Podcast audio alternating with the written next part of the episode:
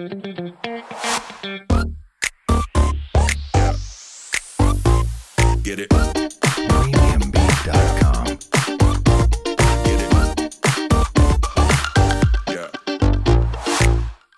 Hi, 我们是引爆你内心小剧场的 Trip 棒，我是可 l 我是 Barbie，欢迎来到我们的 Podcast，在这里。我们会用自以为是的看法，让你心中的小剧场被我们默默的勾勾起来，让你一集接一集欲罢不能。いらっしゃいませ。那、欸、你是中毒太深哦，哦很深いらっしゃいませ。对啊，嗯、就是 Hikari，我们在 Hikari 这个地方，我们开始这一整个剧情的开始。中毒，中毒，中毒，真的，因为真的最近真的华灯初上太红了啦。对啊，哇，我在台北市各街头都可以看到它的看板呢。哎、欸，而且很大、哦、宣传做 超大。那捷运站真的中山站好可怕哦。嗯、那它是不是应该最靠近调通的地方？对哦，中山站是最靠近调通的地方。是吧？哈、嗯，所以说它整个海报，我跟你讲，两个人高吧，真的是话题性十足哎、欸。对啊，这部戏哦，在最近引起了很大的风潮。嗯，大家可能见面的见面语都是：哎，你华灯初上看完没？或者说你知不知道凶手是谁？你猜是谁？哦？对对对对对。对可是讲到这个凶手啊，很有趣的是，我最近看了蛮多华灯初上的访问。嗯，林心如刚刚开始的时候，其实是想要制播一个跟调通有关的，类似像是爱情故事那样子的剧。哦，是爱情故事啊。对，可是他跟导演讨论的状况下呢，嗯、可能怕这样子，因为也比较有一点年代哦，嗯、怕这样子的戏演一演啊，一演不好，其实会歪掉，嗯、没有那么好看。嗯、所以后来他们讨论。问一下剧本，讨论到最后啊，觉得说，哎、欸，那我们是不是可以加一些杀人悬疑的这样子的要素放在里面啊？哦、最后就变成现在这么好看的华灯初上，嗯嗯，这样子比较有一个冲突性了哈。对，而且我觉得它的融入的感觉也蛮好的，所以不违和，蛮好的。对啊，因为嗯、呃，我们可以看到这出戏哦，它做很多有关于那个年代的布置啊、嗯嗯嗯、摆设啊、服装也好，嗯、而且我觉得。它灯光也调得很好，对，它从发型啦、衣服啊、裤子啦，甚至有我看到了一个更好笑的东西，叫做每日一词、欸嗯。哦，对，他的东西都很考究、欸，哎、欸，像像他在桌上摆的那一本每日一词啊，嗯、我记得小时候我家里也有这样子我家也有，嗯、我家也有，所以说看到那个格外勾起我的回忆。对，嗯，我觉得他复古的东西蛮考究的，嗯，嗯，比如说他的服装啊，觉得像不像看爸爸妈妈的老时候的照片？对，很有。那时候的风格有，我觉得他们复刻的蛮逼真的。对，那有一些服装的元素，等一下我们可以来讨论看看，因为我真的还花了一些心思去看看他们把什么元素特地拉出来看。嗯嗯嗯，像他们那些衣服的颜色搭配，我觉得很大胆哦。嗯，我记得杨景华有穿一件就是很花的无袖的一个连身裙哦，系一个白腰带，对，然后领子是白色的，嗯、我觉得它那个配色很大胆，而且它的印花都满版呢。我怎么觉得那个衣服就是。是妈妈衣橱里面会有的衣服，是那阿纪穿的更、嗯、阿纪，我觉得阿纪穿的比较老派哎、欸，对，然后他的头发一定要那种就是那种发型、啊、大卷，是啊，嗯，其实觉得大家的衣服啊都有参考呃那个年代的女神的打扮。哦，我觉得有。有吗？哈、呃，比如说什么钟楚红啊、张曼玉啊那种女神元素，比如说有印花，我刚刚说的嘛，嗯、印花、高腰、亮色系、垫肩，对，那个垫肩，垫肩，我觉得垫肩超演的哦，很很厉害。嗯，因为林心如她是出身比较好的家庭嘛，对，所以她其实她戏里面打扮会比较利落。嗯嗯，有一些西装呃外套的领子啊搭配会比较多啦。嗯，这个是她。可是杨景华就会是因为她是她的好闺蜜嘛，对，相较于她，她就比较是女人味多一点点的。嗯、的，我觉得她的感觉比较让人家有一种大方啊、温柔啊、对典雅的那种感觉，温柔婉约，然后、嗯、呃修身长裙啊，对，然后垫肩洋装，就是比较女生，嗯、比较不那么女强人的感觉。对，同样是妈妈桑，但是有有差的概念，嗯、就是对比性比较多啦。对他们两个，一个就是有一种敢爱敢恨啊。啊，大咧咧的那种感觉，对，然后一个就是温柔婉约啊，端庄娴熟的那种感觉，嗯，是真的比较、嗯、比较不一样。那个年代其实领子很重要、欸，哎，嗯嗯，我看有很多不一样的、欸嗯，比如说是很大的领子，嗯，那个是表现在跟西装搭配上嘛，嗯、比较利落的，对。然后也有像，比如说像是那郭雪芙演的王爱莲，哦，她的就是那一种，比如说点点的衬衫呐、啊哦，然后搭配一些比较蕾丝的领子。质、比较浪漫气质的那种感觉。对，高腰啊，嗯、短裙啊，对，那这个就是比较偏可爱。那讲到他们其他更吸睛的部分，我觉得是耳朵的耳环呢。对，我们也有发现他的耳环都很亮眼。对啊，像杨锦花的耳环就是很大一个，就是以前那个年代晶晶的，嗯，然后上面可能有一些红色、蓝色的元素，嗯，阿纪也是啦。然后在耳环的部分，我觉得是真的还蛮强调的。另外呢，你有发现他们的衬衫就是比较偏那种种亮面的吗？不是啦，那材质叫缎面啦，哦，是缎面啦，嗯、黑啦，呵、对啊，像除了缎面的衬衫之外啊，他们还常出现的元素是那种打大蝴蝶结的那种衬衫，有没有？对，蝴蝶结，哎、嗯，前阵子也有流行过啦。对，它只是说这个元素其实女生的衬衫大概有蝴蝶结都是还蛮蛮好的。对，我还蛮喜欢有蝴蝶结的衬衫的，因为其实你穿很正式的衬衫就比较没有女人味一点啊。嗯、但是如果衬衫再加上蝴蝶结，可能就又可以表现利落感，然后又有那种不失女人风味的感觉。嗯嗯，嗯，所以说这个蝴蝶结在当时的年代也蛮流行的。我觉得蝴蝶结一直都没有退流行、欸，哎，嗯嗯，现在也蛮多衣服的元素可以看得到蝴蝶结的。对，嗯，那个场景的时代是发生在一九八八年，对不对？对对。所以八零年代的末期到九零年代的初期，其实是从旗袍要过渡到比较现代的衣服的那个过渡期。嗯、我想调通的呃那个酒店小姐是这样的在转换他们的衣服的这个风格啦，所以特别想要强调西式，比如说我们刚刚说到的垫肩啊、衬衫啊、西装领啊、大耳环啊等等，就是有别于呃可能比较前期的旗袍的那种穿着。嗯嗯嗯，好。谈到这个部分呢，我们看到偏向呃林心如啊、杨锦华跟阿纪的比较成熟一点的打扮，可是看到了像那个王爱莲的对郭雪芙饰演的王爱莲，对，嗯，她的衣服就会比较可爱一点点的终身名菜风。嗯，毕竟她在剧里面演的是大学生呢、喔，所以其实你看她的衣服都比较偏向可爱啊、甜美那种感觉。嗯，那像刘品言的李淑华，那她的衣服就比较偏向于中间的风格吗？你觉得是什么风格？我觉得他的衣服就比较简单大方，嗯、然后他好像是用比较亮色的衣服来衬托他率直的个性的那种感觉，对，对，对，像什么红色、黄色的。嗯、但我一直觉得他的衣服好像比较偏紧跟偏露，是这样吗？应该是他身材比较好吧？哦哦、好，对不起、哦，所以感觉好像哦，好像隐隐隐约约有比较露的那种感觉。对，因为他皮肤也偏白吧？对对，那所以说就感觉好像比较多这淡色系的这样子的一个呃服装风格出。出现，嗯嗯，看到就是比较呃成熟到比较可爱风的这样的一个过渡。其实，在服装方面，我真的觉得真的好考究哦。对啊，我觉得这个华灯初上的剧组的服装组实在是太用心了，太用心了，而且它的考究的部分又不会让你觉得也太阿嬷或太对太过的那种感觉。对，对，但是它又有一点那个时候的元素。嗯，我有查了一下这个资料啊，嗯，是说他们每一个人的定妆都是五十套开始起跳。哇，嗯。不过这可以想象啦，嗯、因为呃后期在做访问的时候啊，嗯、我记得林心如她有说，其实每天都去剧组，每天都像酒店小姐去上班的感觉一样，哦、吗？对，因为几乎所有的场景都在酒店里面嘛。嗯、那酒店里面，它可能要铺成很多剧情，嗯，比如说可能是林心如的戏呀、啊，或者是杨景华的戏。对，那因为是待在酒店里面，所以他会有需要很多背景的人，嗯。跟背景的声音，嗯，然后我听林心如的访问很好笑，他说每天都需要这么多灵演，然后每天就是这么多灵演的这么长的时间，大家在同一个地方工作，所以真的演一场戏，对，演一场戏下来，就是觉得很像在上班，就是是你的主场你也得到，不是你的主场你也得到，哦、上完一天班，真的觉得自己像酒店小姐一样，真的就是很还蛮累的啦，对对对，我蛮好玩的，对我还没有看过哪一个剧组是。这样子形容演戏的时候，是啊，而且这样的感情或者这样培养的默契，我觉得还格外的不错哎、欸嗯，嗯嗯，真的是一个同 team 的人的概念。对，好，那我们刚刚讲到的是这个服装啊等等的部分，头发的部分，嗯、我也想要聊一聊啊，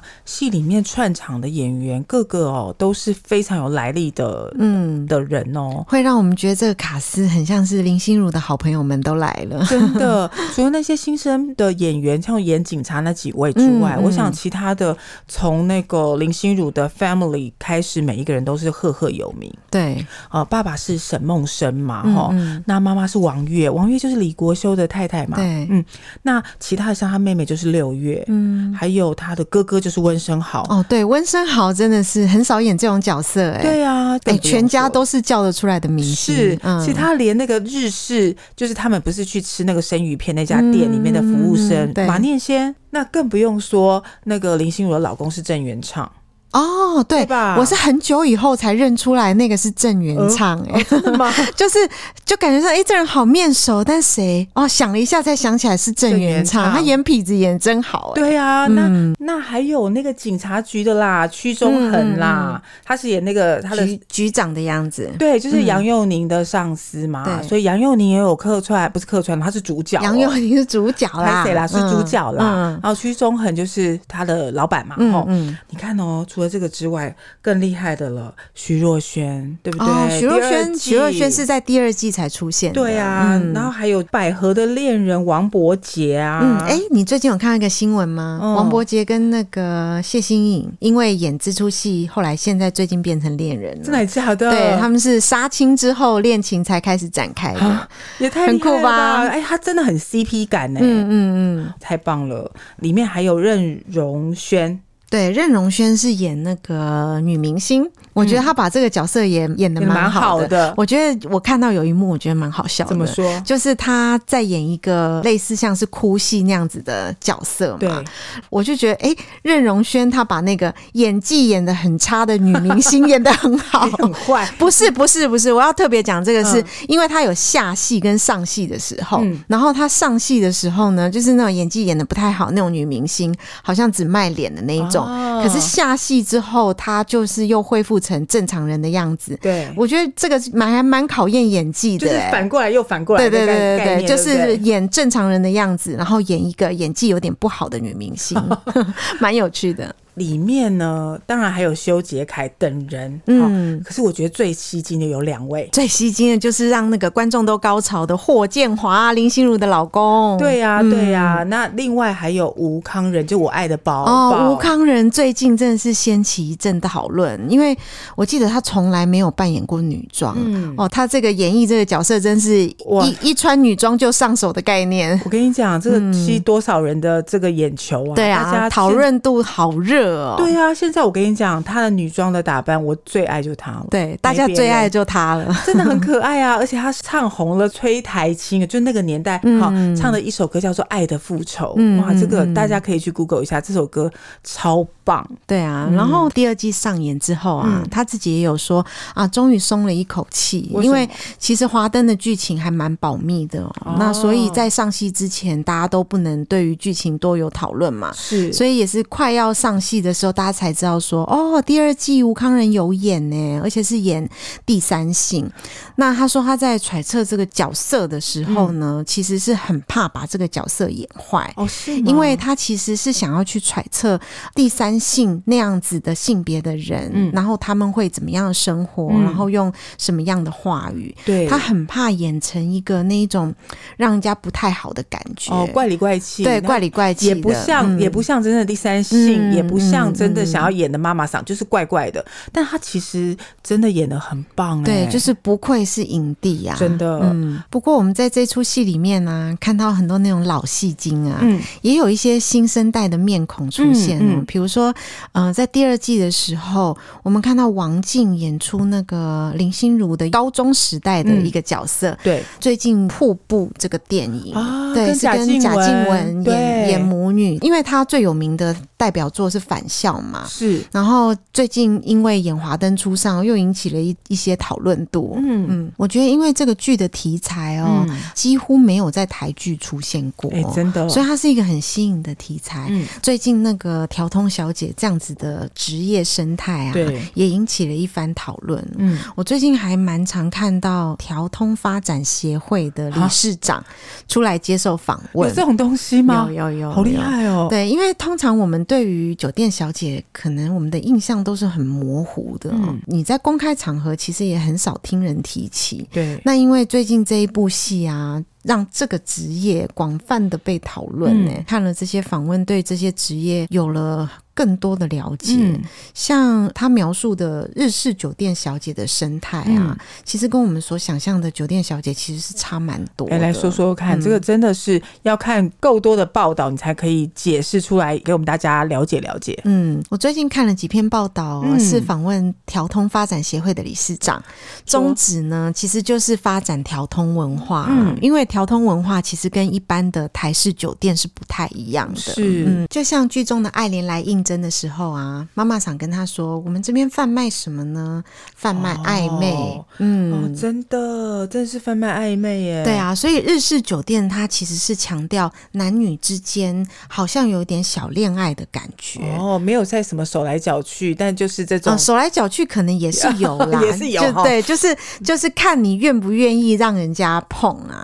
哦、如果说那那个客人你不是太喜欢的话，你也可以拒绝他碰你。哦、但最主要他们是贩卖。男女之间那一种暧昧的感觉，哦、有一点小恋爱的感觉。懂懂。因为早些年在林森北路啊，大部分都是日本的客人。嗯，以前我也在日商工作过，啊、日商其实它大部分都聚集在长春路一带。嗯，那长春路一带那一带就是日商是蛮多的。嗯嗯嗯、那你看长春路其实是临近林森北路，哦、所以林森北路就有很多是专门针对日本客人所经营的酒店。嗯、那因为这样子。的日本客人呢、啊，大部分都是只身来台，嗯，然后家人没有跟着一起来的。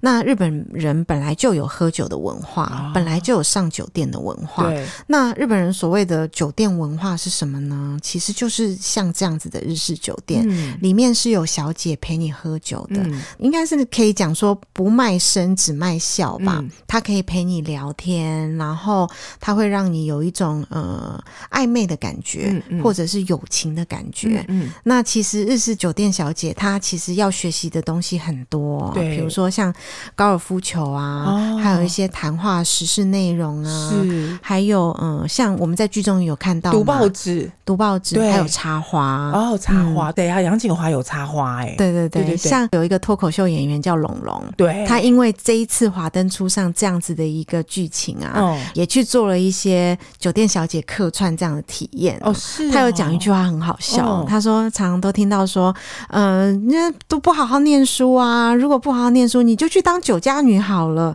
结果他实习一天下来啊，嗯、他发现酒家女小姐还真难当。对，因为像日式酒店的小姐，她其实是要非常会能言善道的。嗯、就连龙龙这样子的脱口秀演员，你让他上阵一天呐、啊，他下来的感想是：酒店小姐其实也太难了。对啊，会聊天很难。对，因为你的聊天的内容深度也要有。有广度也要有，毕竟客人是来呃聊天放松心情的，然后也也有一定的身份地位的日本人，对，才有办法被调派到台湾来。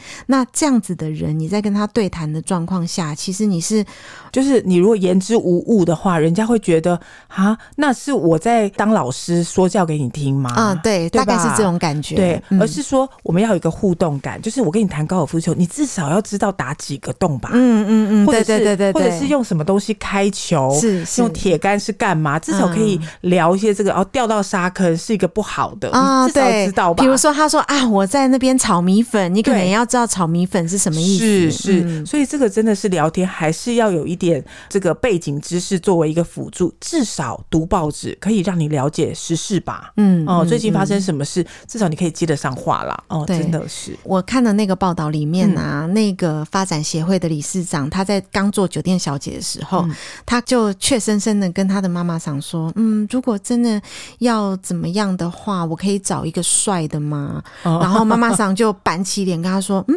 你你认为这个职业是这样子哦？那你可能是走错地方了。哦、嗯，所以他们其实最主要的是维系跟客人之间的感情，嗯、而不是我们。”一想象一般刻板印象对于酒店小姐的感觉，对，所以说这个职业也真的是三百六十行，行行出状元哎。其实我听完这些访问之后，我觉得这职业蛮困难的哎，嗯，因为你要长得漂亮。然后你要维持身材，对，你要有女人味，懂得去抓你跟男人之间的距离，哦、你也不能够好像太随便的样子，你也不能好像高攀不起。对，因为像理事长他有说，他说在调通这样子的环境里面其实是很小的，嗯、所以他们其实是不做 S 的。嗯，那不做 S 的原因是什么呢？因为调通它很小，如果你今天跟 A 客人发生关系，B 客人呢可能也会觉得说，哎、欸，那为什么他可以，我也可以？哦，对，或者是为什么他可以，我不行？哦、这样子你在整个调通的价值感就会降低了，对，好像是哦，他好像很好把嘛，嗯，然后那是不是就可以轻易的跟他发生关系？嗯，嗯，所以当时他入这一行的时候，他的妈妈上有教他一个事情哦，就是。如果你觉得脱下你的衣服是一件很简单的事情，嗯、那为什么你不把这个能力去换取从男人身上得到金钱呢？这个恐怕是更困难的一件事情，很困难哦。嗯，要从人家身上是赚到钱这件事本来就很困难。对啊，所以看了这些访问之后啊，我会觉得哇，酒店小姐的难度也太高了吧？是啊，嗯、是啊，真的不是我们随便一般人可以想象得起的啦。对，那我们不爆雷了，拉回来这个华灯初上的这个剧情，呃，人人物的这个角色设定好了。嗯，我觉得还蛮有个性鲜明的这样子一个部分啦，像林心如饰演的罗。雨农啊，它的。背景是一个书香世家，可是他的个性却是非常的独立豪爽，而且非常有义气哦。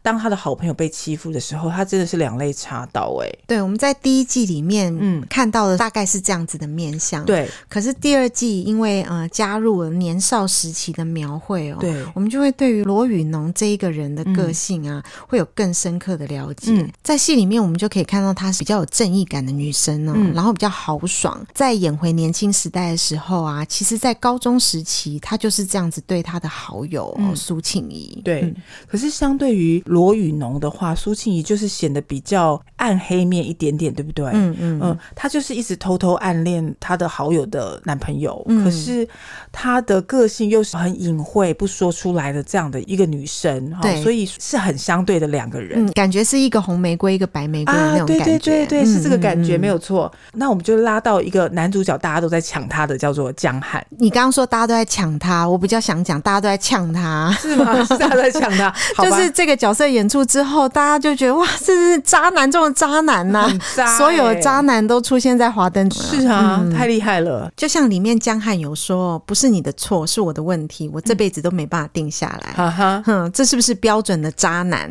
会讲的话？就很想扒他一巴、啊。对啊，网友都说拳头都硬了呢。真的啊，就很想揍他，到底是怎么样啊？生活中啊，有渣男呢，就一定有为爱付出一切的女性哦，真的背后的女人呢？我觉得这就很像，就是身边常常听到的故事。嗯，像我觉得剧中谢欣颖演的那个百合啊，嗯、就是那种为爱付出一切，明明知道是错的，然后还飞蛾扑火的那种感觉。是啊，是啊，嗯、是啊，所以这个百合真的是很辛苦哈。还有一个我觉得也蛮可爱的，就是刘品言演的李淑华。嗯，怎么说？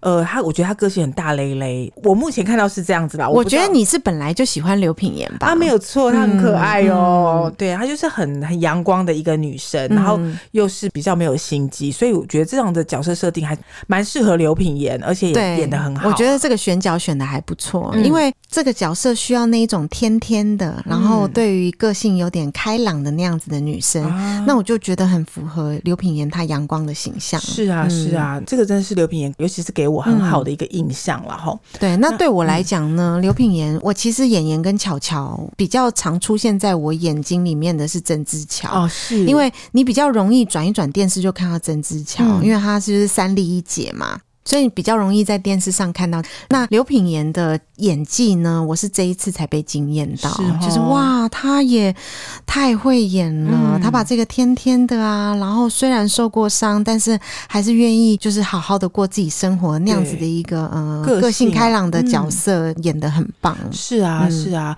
这个是刘品言，我觉得特别喜欢他的这个部分，然后。嗯那另外一个我觉得最有大姐头的感觉叫做季满如，嗯，阿季啊，阿季哦，阿季很厉害呢，嗯、他的声音好好引人入胜哦，不知道为什么好适合那种就有烟酒嗓啊，我应该是这样说啦，嗯嗯嗯对，就很很重的烟酒嗓，而且他演的那种过气的酒店小姐也演的很到位。在这个剧的最后，我想要聊一聊他的配乐，嗯，这次配乐也蛮特别的，对，他的配乐其实没有特别想要针对他出的专辑，嗯，但我觉得里面有几首歌，我觉得印象好深哦，嗯、哦，令我印象最深就是那时候很流行，就那个年代叫什么《英雄本色》哦，对对，有一首歌是张国荣唱的《当年情》，嗯嗯，其实好多次的场景都出现这一首歌，那就会让我想到一种慷慨激昂，但是却又落寞的心情。哦，这个带出来，其实我觉得很有当年代的 feel 啦。对，对我觉得他把我们拉回了很多。